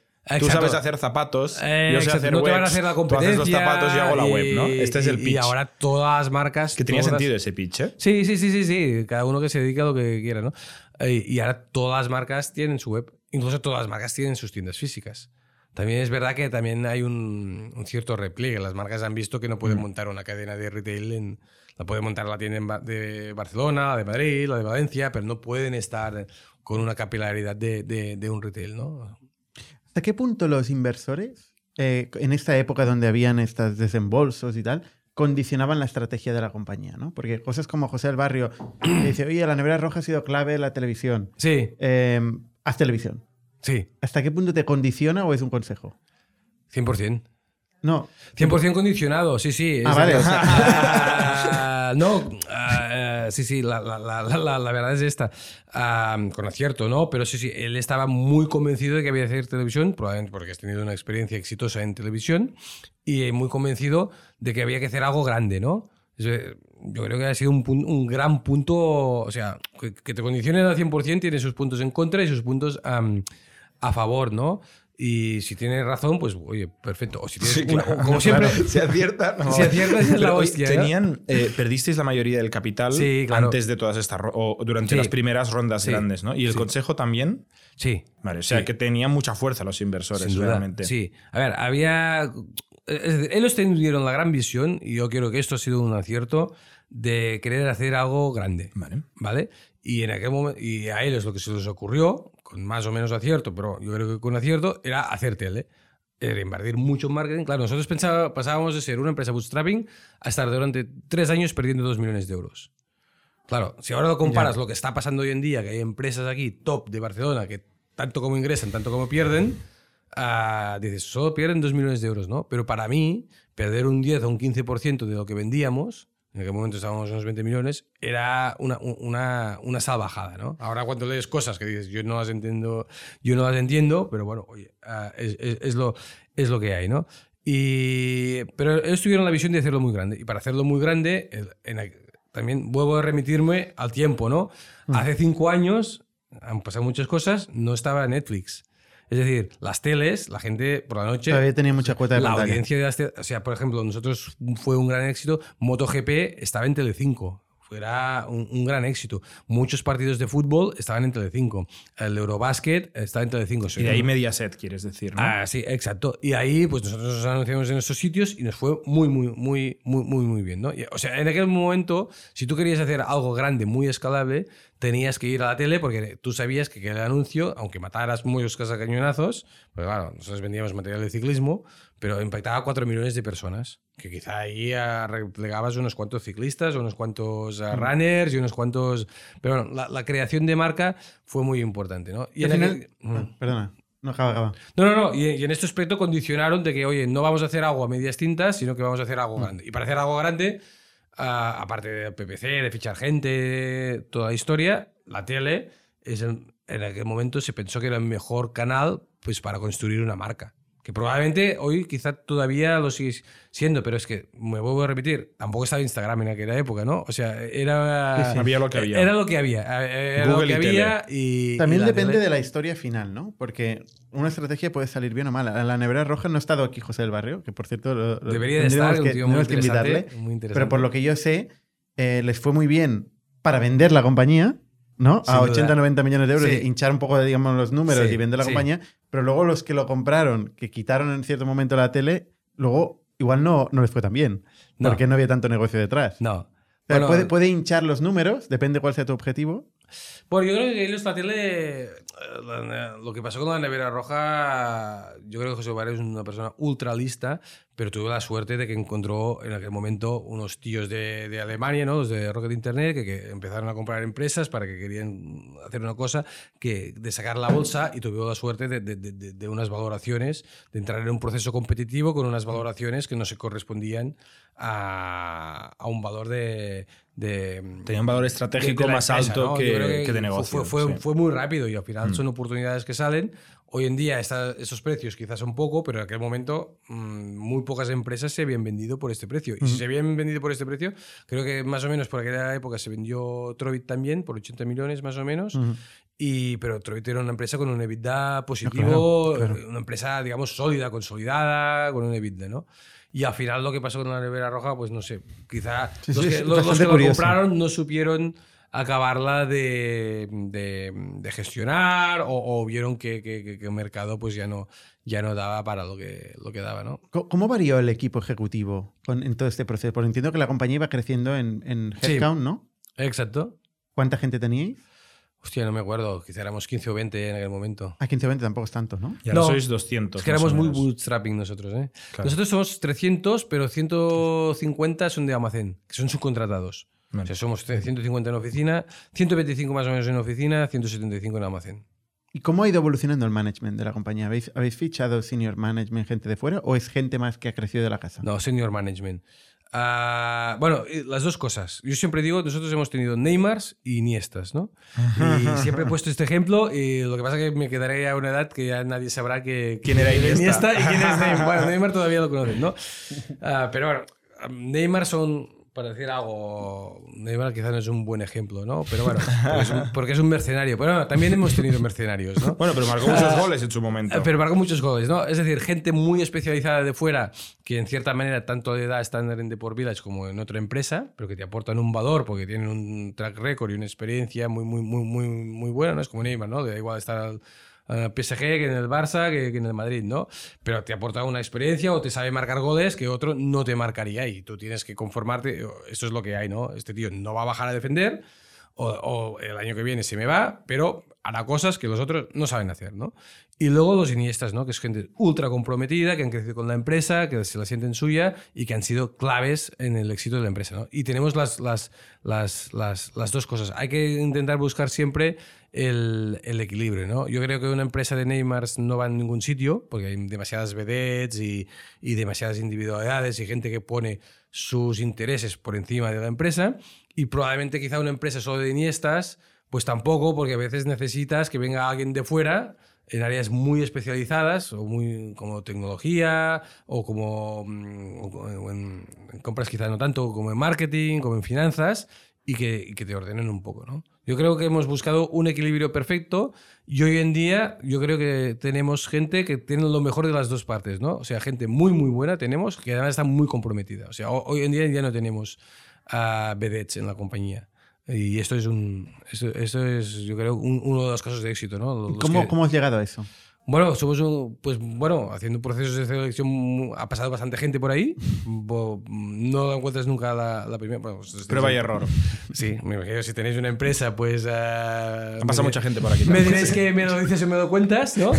Y al final también es verdad que cada vez nos ha sido más fácil fichar. Yo también me pongo en contexto. Hace cinco años tenías que explicar que era de por Village. Hoy en día, pues em, la gente es una muy buena empresa para trabajar, ¿no? Em, eso también, es, eh, eh, pues, digamos, es, es- eres más atractivo, ¿no? También hay mucho más competencia, pero es- eres más atractivo, ¿no? Y Se paga intentado- más también ahora, ¿no? Ahora también pagamos más, o sea, estamos sueldos de, de mercado. Bueno, no es que pagamos más, es que, la- claro, una un, un C-level de una empresa de 200 millones de euros, pues no cobra lo mismo que un C-level de una empresa de, de- de 50 millones de euros, ¿no? Con lo cual, es verdad que la, la- la- pirámide, pues nos- por la responsabilidad que, que tienen y por el cargo y por todo, pues te permite tener ah, sueldos de, de- mercado de, empresas de, de- de- de este nivel, ¿no? Y, y- y al final nosotros vamos siempre a, a sueldos de mercado, ¿no? Y, y nada, hemos construido un equipo pues muy, muy afín, muy cohesionado y con el tiempo, con mucha paciencia y, y que dure. ¿El board se metió también en las contrataciones de management? No, no, No. Yo me acuerdo que en su momento ellos nos dijeron, sobre todo el financiero sí, siempre, el financiero sí. Bueno, Ah, no puedes cagar mucho ahí. Ah, Si sí, no más que nada porque no teníamos un director financiero y eran temas muy, había mucho dinero ahí y eran temas... Un negocio eh, como el vuestro, donde working capital, con poca Exacto. financiación, o sea, Eh, exacto, era, era, era, era delicado, ¿no? Lo que sí la nos, empresa Nos dijeron y nos exigieron, eh, nos exigieron y nos dijeron, ¿no? Pero yo creo que con acierto, o sea, las cosas hay que decirlas, ¿eh? Como Sí. Yo te digo, la, como no, no nos escucha nadie, yo te digo la... la- Somos cuatro aquí solo. Nada, aquí los que, estamos, los que estamos, ¿no? Que había que crear un equipo de management potente, y eso es verdad. No lo encontramos al principio, fuimos mucho, fuimos mucho a Headhunter y la cagamos mucho, pero tenían razón, o sea, había que crear un equipo de, de, de- de management potente y yo creo que uno de los grandes aciertos que hemos hecho nosotros ahora es que tenemos un equipo ah, de management muy potente, pues mira, que me permite estar aquí a mí perdiendo el tiempo ahora aquí, ¿no? Mirar- sin no, mirar eh, el New Relic. eh, decías además sin mirar el New Relic ya, no, no, lo digo en broma, pero yo creo que es una clave, ¿no? O sea, si yo tuviera que estar al detalle de qué, pasa, qué está pasando hoy en el almacén, o si no me fiara de lo que estábamos comprando a un proveedor, o si el marketing lo estamos haciendo bien o no, o si las finanzas estamos pagando bien las facturas, pues eh, sería un error, ¿no? Yo creo que al final... muy curioso porque, perdona, eh, eh, un emprendedor cuando empieza y pide consejo, lo primero que le dicen es tienes que encontrar buen talento. ¿no? Exacto. Y tú dices, vaya mierda de consejo. Sí, sí, ya sí, esto ya sí. lo sé, no tengo ni un duro. ¿Qué, Ah, qué hago con claro, eso? claro, claro. Mira, y 10 años después, peleándote to- todos los días y tal, acabas llegando a la conclusión que el talento. Es Sí, que que diciendo encontrar lo más mismo. talento. Cada vez es diferente. Te quería hacer dos preguntas antes de irnos del tema, porque me interesan mucho. Una es lo de los consejos y recomendaciones eh, de los inversores. Eh, ¿Cuál ha sido una cagada importante? ¿Qué, qué, qué cosa te ha pedido los inversores que hagas que no han ido bien? Ah, bueno, a ver, había que buscar el equilibrio. Yo creo que ellos eran mucho más agresivos que nosotros. Nosotros intentamos siempre... ah, Pero, pero nos has explicado las que han ido bien. ¿Cuál no ha ido bien? ah, ¿cuándo? No, no, cagadas no, no, no recuerdo, ¿eh? ¿No? Ni, ni- bueno, ¿No habéis hecho ninguna apuesta fuerte No. donde el inversor te haya empujado No. no haya salido bien? No, es que han sido muy listos mis inversores. O sea, y nosotros tampoco hemos hecho ca- ninguna cagada, ¿eh? Yo creo que han tenido muy claro la idea del foco, siempre la idea de crear un champion, la idea de la ambición. Lo único que los hemos tenido que frenar es que ellos quizás se les iba un poco la pinza en el tema de ambicioso. O sea, nosotros éramos un... eh, Ambicioso, digo, ellos hubieran hecho muchos más anuncios en Telecinco. Yo me acuerdo que yo me había O dicho... sea, gastar más pasta. Gastar mucho, hubieran sido mucho más agresivos. Y ¿no? tú, y tú ahí Te hubieras quedado fuera igual Ya, de la compañía, ¿no? sí. A base de ilusiones. Ah, incentivo, exacto, un ah, incentivo claro, no sabes nunca por qué, ¿no? Es que Y es un juego nosotros que no ahí entre lo- iguales. lo- Los frenamos Sí, mucho. sí. Es decir, entre el 0 y el 10, oye, yo creo que si nos estamos gastando un millón de euros al año en tele, ya es bastante pasta, ¿no? Y quizá ellos hubieran ido a, a crecer mucho más rápido, ser mucho más ambiciosos, Levantar más pasta. levantar más pasta, perder mucho más dinero y hacer esto grande más rápido. No sé si es una cagada, no. Yo intento, eh, creo que intentamos buscar un punto de, de equilibrio entre el. Nosotros, yo me acuerdo, yo tenía muchos inversores de ese Rocket que no les gustó nada que, que hiciéramos tele. O a por ejemplo. Y es así, o sea, lo veían como una pérdida de, de- de dinero. Y entre el 0 y el 10, pues. ah, O sea, ahí sí que frenaste un poco, ¿eh? En algunas cosas En esto no te sí. forzaron la mano. Sí, pero nunca sabes si lo- donde llegamos era el equilibrio perfecto no. Entre 0 y 10 nunca lo sabremos, ¿no? Esto, Mm. Yo creo que, oye, lo de Italia fue un fail, ah, fue muy caro y no la tele en de- Italia. La tele en Italia. Y en España ha ido bien. Y, y volviendo al tema del leadership, ¿no? De fichar em, senior management que decías, claro, tú eres el super mega especialista CMO. Sí. Eh, ¿Ahora llevas el marketing tú o has fichado a alguien y durante la historia de la compañía has fichado Pues de ahí hay marketing? un Iniesta, porque pasaron Hay un muchos, Iniesta. pasaron muchos Neymars y... Vale. vi- Lo has creado tú. sí, sí. Eres tú el Neymar. Yo era el Neymar, sí. Bueno, Tapado. no, pero yo corría, ¿eh? Yo, yo Sí, bajaba sí, a defender, ¿eh? no, de...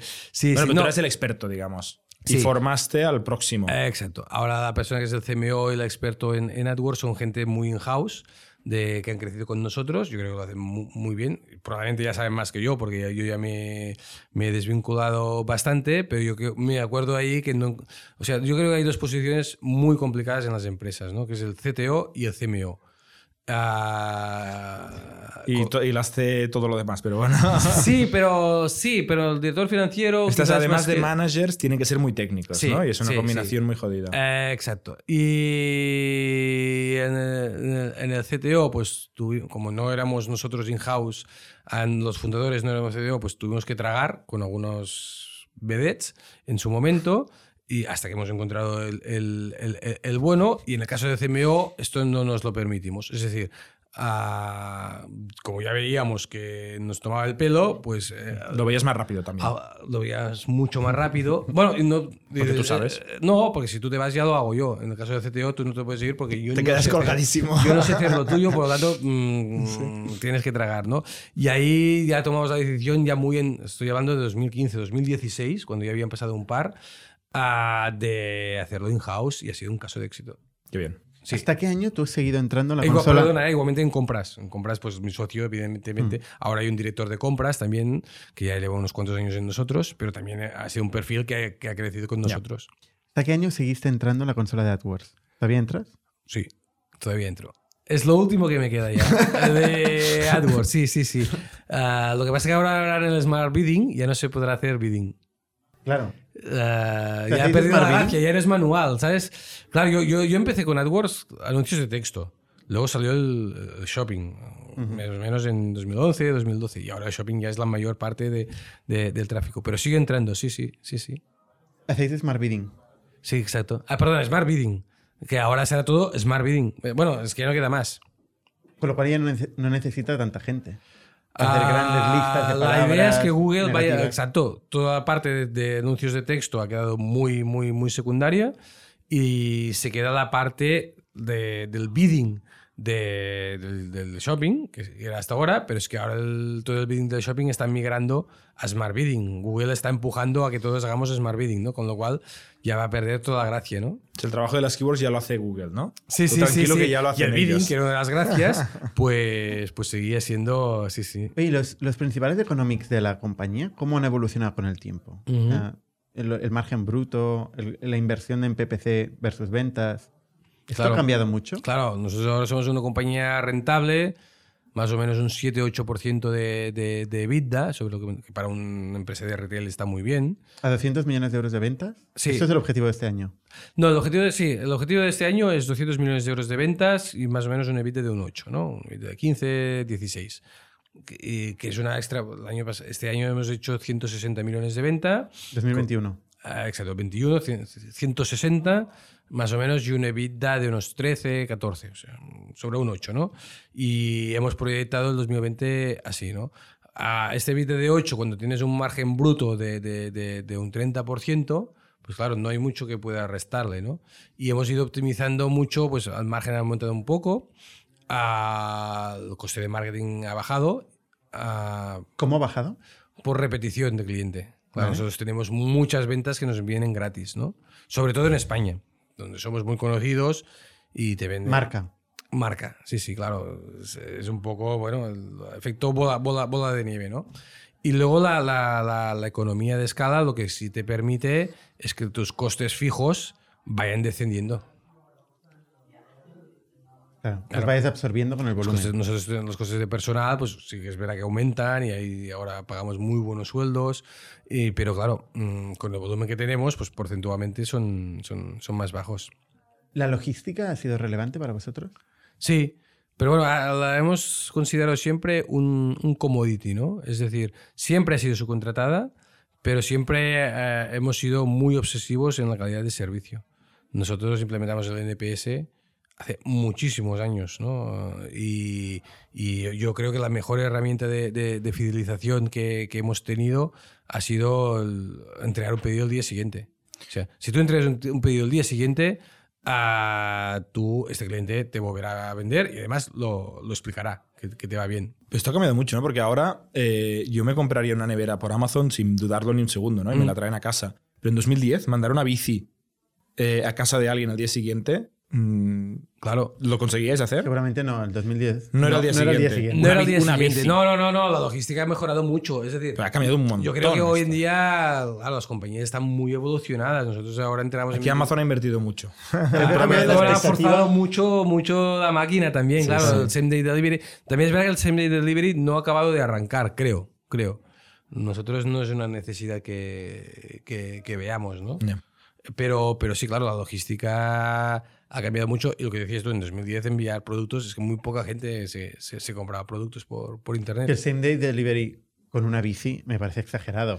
Con- Yo creo con- que sí, es que no hay demanda. Realmente, comida sí. pero- nosotros lo implementamos ¿eh? para Barcelona hace un tiempo y no tuvo demanda.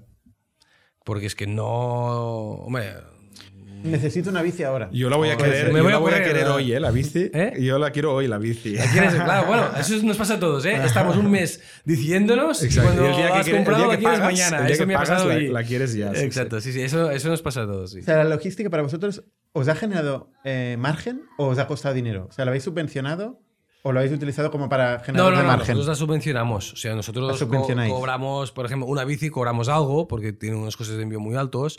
Ah, tenemos gastos de envío mínimos, pero sí, sí, para nosotros la, la logística es una subvención.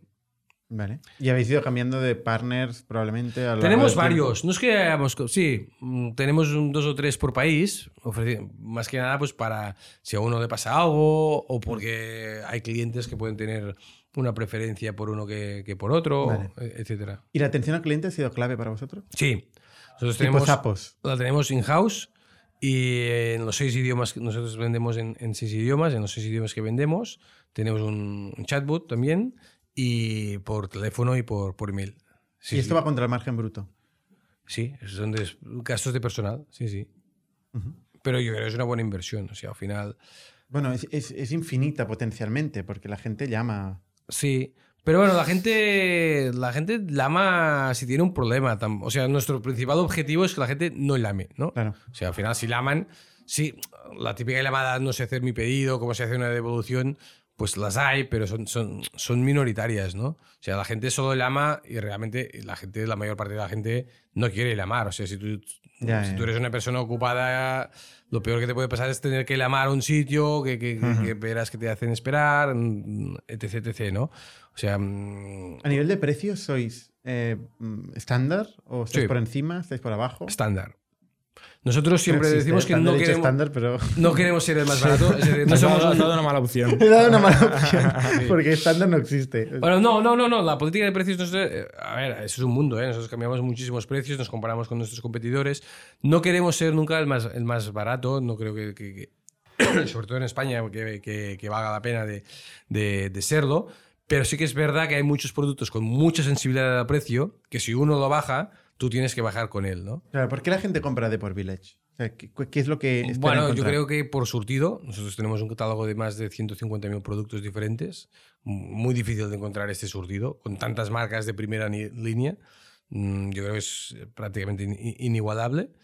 Ah, profundidad de catálogo. profundidad de catálogo sería un tema y experiencia de compra, es decir, nosotros sí que algún día la cagamos, ¿no? Pero la mayor parte de nuestras compras te le gana al día siguiente, ¿no? Y al final esto te genera una vinculación con, con la marca. Sí que es verdad que hay el típico que hace ofertas, que puede estar media hora navegando para ir a buscar, "O- hoy te compro a ti, hoy te compro ahí, pero mucha gente ya te acostumbras a tener tu site de referencia cuando quieres comprar algo, ¿no? Antes hablábamos de PC componentes, pues mucha gente, o yo mismo, lo tienes en la cabeza cuando quieres comprarte algo de informática.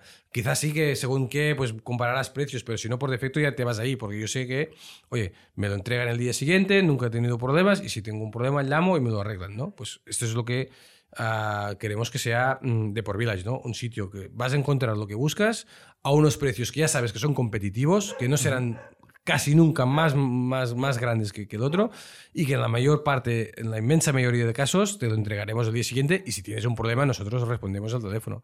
Y al final esto generas una, una, una confianza y una vinculación de que la gente asocia el deporte con deporte, deporte individual con, con Deport Village. ¿En qué momento planteas vender la compañía? Pues lo pondrían los socios, los accionistas, claro. Vosotros ya sabéis que cuando tienes fondos de inversión, su principal comedido es, eh, es vender la compañía, ¿no? Porque de eso viven, no, no, no son fondos orientados a, a, a dividendos. De hecho, nosotros este año ya hemos repartido dividendo, pero ha sido el primer año. Y no era un Evidentemente, los, los VCs, los, esos fondos más eh, growth, lo que no quieren es mm, que la empresa reparta en dividendo. Quieren que, que, que, el Vender por múltiplo. Eh, vender por múltiplo y que además el beneficio vaya a, invertir más y a growth y, y lo que sea, ¿no? Y no sé si en dos, fue un proceso que duró un año, un año y medio, creo que 2019, sí, pero después del COVID, 2020, verano, pues oye, contratamos a, mm, a Arcano, porque también es verdad que de vez en cuando eh, entraban como insights, ¿no? Oye, un fondo que quiere hablar con este, porque claro, también es verdad que nuestros VCs están muy, muy, muy, relacionados con eh, este fondo que no sé qué, este que no sé cuántos, ah, con los compradores industriales, pues evidentemente teníamos tres, cuatro potenciales compradores. Uno de ellos era SRG, que es quien nos ha acabado comprando, pues que, que íbamos hablando una vez cada medio año. Y, a instancias de esto, pues a nivel de consejo de, administración, pues se decidió pues, de contratar mm, a Arcano para hacer un proceso ordenado, incluir los que nos habían contactado, incluir de nuevos y más o menos hacer como un calendario, ¿no? Porque si no también era aquello que, bueno, mm, nadie tenía prisa, ni sí ni no, no las atendíamos, o sí. ¿A ti te parecía bien vender? Sí, sí, sí. Desde Yo el principio. Ah, sí, sí, yo creo que había llegado el momento de monetizar en una parte el esfuerzo hecho y de otra, pues de formar parte de un gran grupo. Porque son, nosotros ahora somos muy grandes, pero seguimos siendo pequeños y es un mundo de mucha concentración, ¿no? Y, Y eso- Arcano es una, es una empresa de un banker. Arcano sí, es un banker. banco de inversión, Ujú. ah, como muchos otros, y que te sirve pues, para ordenar este proceso. No te van a vender la empresa propiamente dicho. La empresa, yo siempre lo he dicho, la vende el CEO. O sea, esto no, no hay ningún. O la compran o la vende el CEO, pero siempre con interlocución directa. A- si no hablan con el CEO es que el CEO no dura mucho ahí luego, ¿no? Y más cuando el CEO es el fundador, ¿no? Claro. En, en- en este caso, ¿no? Y, pero sirvió pues para contactar con muchos fondos, para ordenar el proceso, para hacer todo el trabajo. mm, Hay que hacer muchos ah, cuadernos de venta. Bueno, es, es- es una historia, ¿eh? Vender una empresa. Y, Sí, sí. y- y estuvisteis dos años en este proceso. No, el proceso de Arcano duró un año. Un año. Es que me falla un poco la memoria. Creo que empezamos en verano del 2020 y esto se vendió en verano del 2021. Más o menos un año. Qué buen timing, porque era el momento de... Cuando estaba... El e-commerce creció mucho. Eh, exacto, también, también se vio esta oportunidad y los inversores también dijeron esto, ¿no? Pero nosotros hemos estado en venta o hablando con potenciales compradores muchos años. Ah, eso, es- eso es una realidad. ¿Cómo, ¿Cómo se llega al deal? Que entiendo que son 140 millones de euros más earnouts. 125 más earnout, sí. Vale. 150 en total, sí. 150 en total. 155, algo así. Más o menos será así, sí, sí. Vale.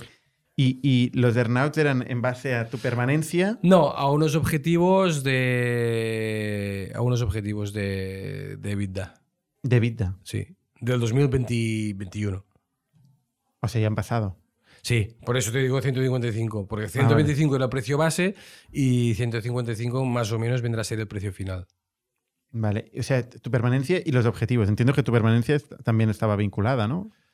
A Ah. quedarte en la empresa como CEO. Ah, pero no forma parte del earnout.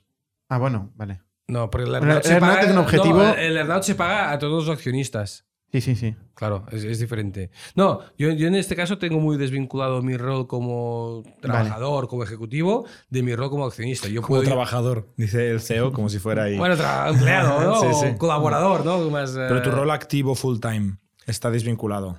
Sí, es decir, nosotros somos accionistas, Ángel y yo nos hemos quedado con un 10% de la compañía cada uno, y, ah, pero podemos irnos mañana y eso no afecta a nuestro 10%.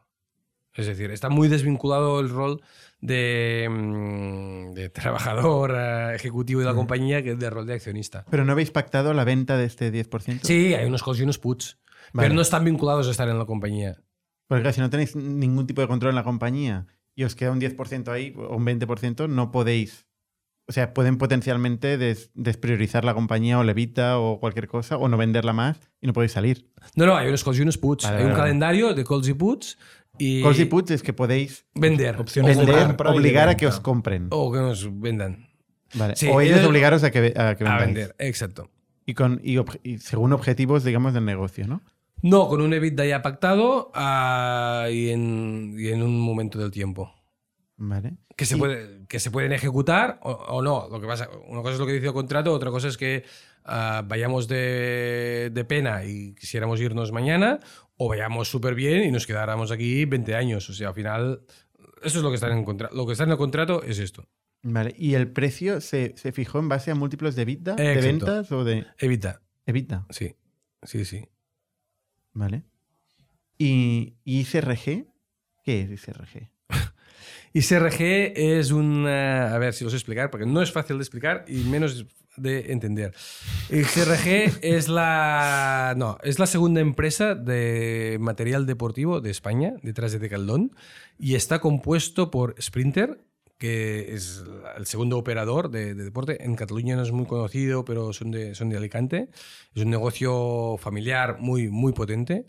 Ah, está comprendido por JD Sports, que es, ah, un líder, es la segunda empresa a nivel europeo de venta de... No es material deportivo, sería lo que es el leisure, ¿no? que sería más zapatillas, sudaderas, etc.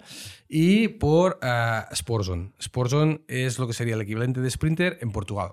Es el líder de Portugal de material deportivo. ¿no? Y estas tres empresas, la historia es, es- es- es la siguiente. ¿no? Sprinter es una empresa de Alicante, familiar, ah, que en su día ah, la compró am, JD, ¿no? Creo que hicieron un 51-49 o, o algo así. Ah, luego, a cabo de, de- de unos años, Sprinter, JD y Sprinter, bueno, Sprinter, que era propiedad de JD, se fusionó con, con Sportson. Y la suma de estas tres empresas, que, que están en unos mil, contando ya de por Village, en unos mil, mil cien millones de euros de, de- facturación en España, ah, es lo que es ISRG. Que aunque Sprin- o sea, Sprinter es la más grande en facturación, pero tiene un 20% de capital. Y luego está JD, que es la propietaria, que tiene el 51% de- del capital. Y luego está Sportzone, que tiene el 30% de capital. Aunque la gestión de esto, a pesar de que la mayor parte del capital ah, esté en manos de los ingleses, de, de JD, el CEO es Miguel Mota, que es, es- el representante, digamos, de, de Sonae, del 30% del accionariado, y la persona que gestiona el negocio en España de estas tres empresas es Sprinter, que es la familia Segarra. Complicado, ¿no? Por eso te he dicho, digo, joder, Y- y el- ah, y el- sin papel y lápiz. ah, cuando hagáis el vídeo tendréis que hacer un, un gráfico, eh, estos tutoriales de YouTube tan, tan guays que hay, porque No, está a mí, claro. ah, todavía me cuesta entenderlo. Y cuesta- ah, es lo que dices. Que es- y además, ISRG en sí no es una marca, porque es, es un holding, o sea, no tiene ningún empleado. Ah, ISRG en sí. Bueno, a Miguel, que es, que- que es el CEO, ¿no? Pero representa esta- esta- estas tres esas tres empresas, ¿no? Pero claro, si dices JD Sports, te estás dejando una parte importante porque es la, es la mayor parte, es el principal accionista, pero es la empresa que es más pequeña aquí y además ah, yo no hablo con ningún inglés. O sea, es, es un poco mm, ¿Tú complicado. con quién hablas? Con Miguel Mota, que es el CEO de ISRG. Vale. O sea, ha Es el cambiado. presidente del consejo, de- que es el representante de ISRG en el consejo de Deport Village. Pero entonces es un, con Ángel Segarra, que es el director general de, de Sprinter. es un socio financiero principalmente. En el sentido de que no hay una integración de compañía. De Bueno, no ha cambiado Sí, cómo opera. Exacto. Lo que es muy raro también es que, bueno, no, no, no, raro no sería el adjetivo, curioso, es que sí, el, el rol de JD, incluso para Sprinter y para, para ellos, eh, para, para Sprinter y para Sportzone, tiene un rol muy financiero. Es decir, es un operador industrial, pero el management lo llevan 100% de manera independiente Sprinter y, y, y Sportzone en Y, España. y seguís comprando Y nosotros en proveedores Sí, de sí, material que nosotros- no son ellos. O sea, Ah, nosotros, te- sí. obviamente intentaréis Eh, mm, vamos priorizar a buscar sinergias con ellos, hemos Pero- hecho alguna pequeña sinergia, pero nosotros la bici X que antes comprabas en una como marca una compañía comprando. completamente independiente, simplemente nos ha cambiado el consejo de administración. O sea, no hay ningún empleado de ISRG en Deport Village, yo, yo reporto consejo de administración como hacía antes con... O sea, es, es- es medio private equity y medio industrial realmente Sí, a la sí, hora de la sí. verdad. Son muy, hay mucha libertad en la, en la gestión. Pero es el modelo que ellos tienen con, con la empresa matriz. ellos tienen este modelo con JD y nosotros tenemos este modelo con, con, con ellos, ¿no? Que, oye, si, por ejemplo, si nosotros queremos abrir una cadena de tiendas, pues nos ayudarán, su core, ¿no? Hemos hablado con algunas marcas, pues por, por algún tema de sinergias, ¿no? Pero a nivel de, de equipo, todo, mm, operamos muy, muy independiente. Ah, Hay ah, knowledge sharing, cosas así, ¿no? Pero, pero sí, sí, e- esa es la idea. ¿No os afecta de cara a proveedores que pueden ser competencia de esta, de esta gente? No, es que ellos están posicionados en, en- en- otros segmentos de mercado. Es decir, JD es lo que sería leisure, le llaman, es- son zapatillas, sudaderas, y, y los otros dos son muy entry level, mm, como un decaldón para entendernos. Es decir, no- nosotros somos el performance, el, el especialista en El deporte, ama- ¿no? amateur eh, Ah, serio. amateur, se- el, el que va en bici tres veces por semana, dos veces por semana, o sea, marcas y Cierro- performance, cierro ¿no? Y ellos, por decirlo de algún modo, no, dominguero no es la palabra, pero eh, eh, eh, la palabra oficial en inglés que queda bien es entry level. Vale. Y muy especializado también en el. Al final, el sector más grande es el sector de- donde están ellos, ¿eh? es un caso de éxito. O sea, es en sudaderas, chandals, ropa deportiva. Es decir, Gente que va tres veces a la semana, me imagino poca. Claro, es que nuestro sector, es lo que decíamos antes, eh, tú no puedes llegar, o sea, nosotros no podemos llegar a mil millones de facturación porque nuestro mercado no da para más. Es decir, gente que se compre zapatillas de ciclismo de 100 euros tiene mucho mercado, pero es, es, es finito. Gente que vaya con sudaderas de 20, pues hay mucho. Es, es como si estás comparando un Zara y un Hugo Boss, ¿no? Es decir, el mercado potencial de Zara es muchísimo más grande que el de Hugo Boss. y para hacer una comparación fácil, nosotros seríamos un Hugo Boss y ellos son un, un, un Zara. ¿Y cómo cambia tu vida después de una venta así, no? Con, Bueno, no sé, 20, 30, 40 millones de euros o más, no sé. Eh, no, no, no, no, no. ¿No? No, No, porque si siguen con el 10%, Ah, vale, claro. claro, habéis claro. vendido algo, pero Ah, poquito. exacto, mira. ahí- Sí, sí, Vale, vale, me perdido, me perdido el detalle. Ah, Tú ya has dicho los números. los números, sí, sí, luego me los números, sí. ¿Y cómo cambia tu vida?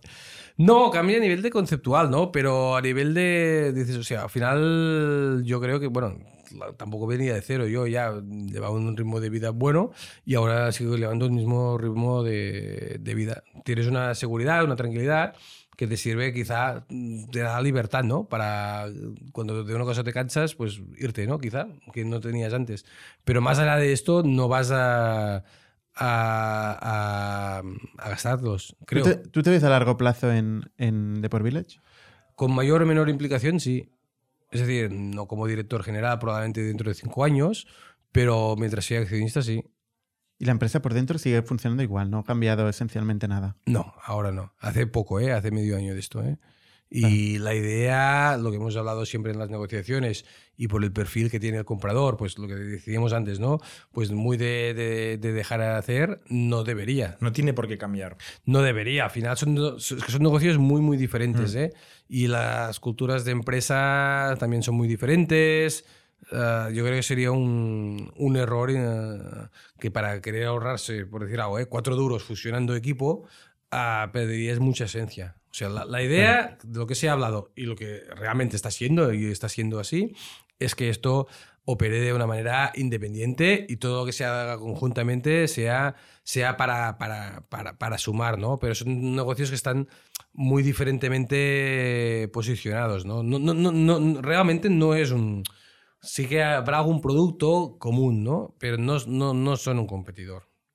¿Tú inviertes ahora en, en negocios de terceros? Ah, sí, sí, sí. Yo estoy en fase activa de búsqueda de, de negocios activos. He invertido en fondos de inversión también, porque siempre pienso que pueden hacer mejor el trabajo que, que yo, ¿no?